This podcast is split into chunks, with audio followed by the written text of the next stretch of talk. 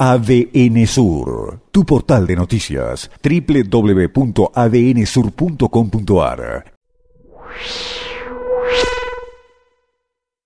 Se cierra un capítulo con las condenas en la causa revelación, pero la duda que nos queda es si llegamos al final de la novela.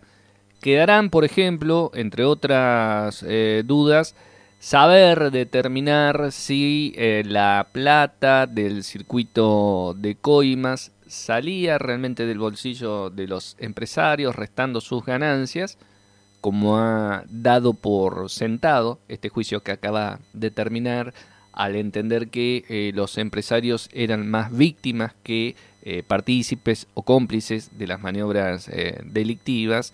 Y quedará también la duda en torno a quiénes más cobraban estos sobresueldos que alimentaban estos circuitos eh, de coimas. ¿Qué otra línea de investigación puede llegar a abrirse para ir hacia el fondo de este tema? Porque como lo hablábamos hoy con el fiscal del caso, eh, Gonzalo Carpintero reconoce abiertamente durante el juicio que, eh, y, lo dice incluso para justificar sus ingresos, para justificar lo que era su enriquecimiento ilícito, eh, cuando se le muestra que por los recibos de sueldo no podía tener ese nivel de vida que llevaba, dice, no, pero sí cobrábamos sobresueldos y esto era algo normal. ¿Hasta qué otros niveles llegaban estos circuitos que por aquí tiene a este grupo de ex funcionarios eh, condenados. ¿Continuará este tipo de circuitos? Eh, ¿De dónde eh, provenía, insisto, ese dinero que alimentaba las coimas? ¿Podía ser de un sobrecosto de las obras ejecutadas?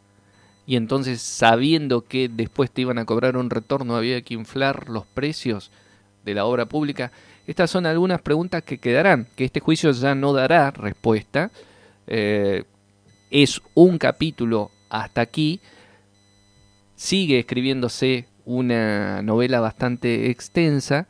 La duda es si esa novela se seguirá escribiendo con el mismo lenguaje burdo que ha quedado en evidencia con estos hechos que han salido a la luz, o si se sigue haciendo pero de modos más sofisticados, más refinados, más encubiertos para lograr que la maniobra continúe y que el Estado en definitiva sigue siendo un eh, botín para el enriquecimiento de unos pocos.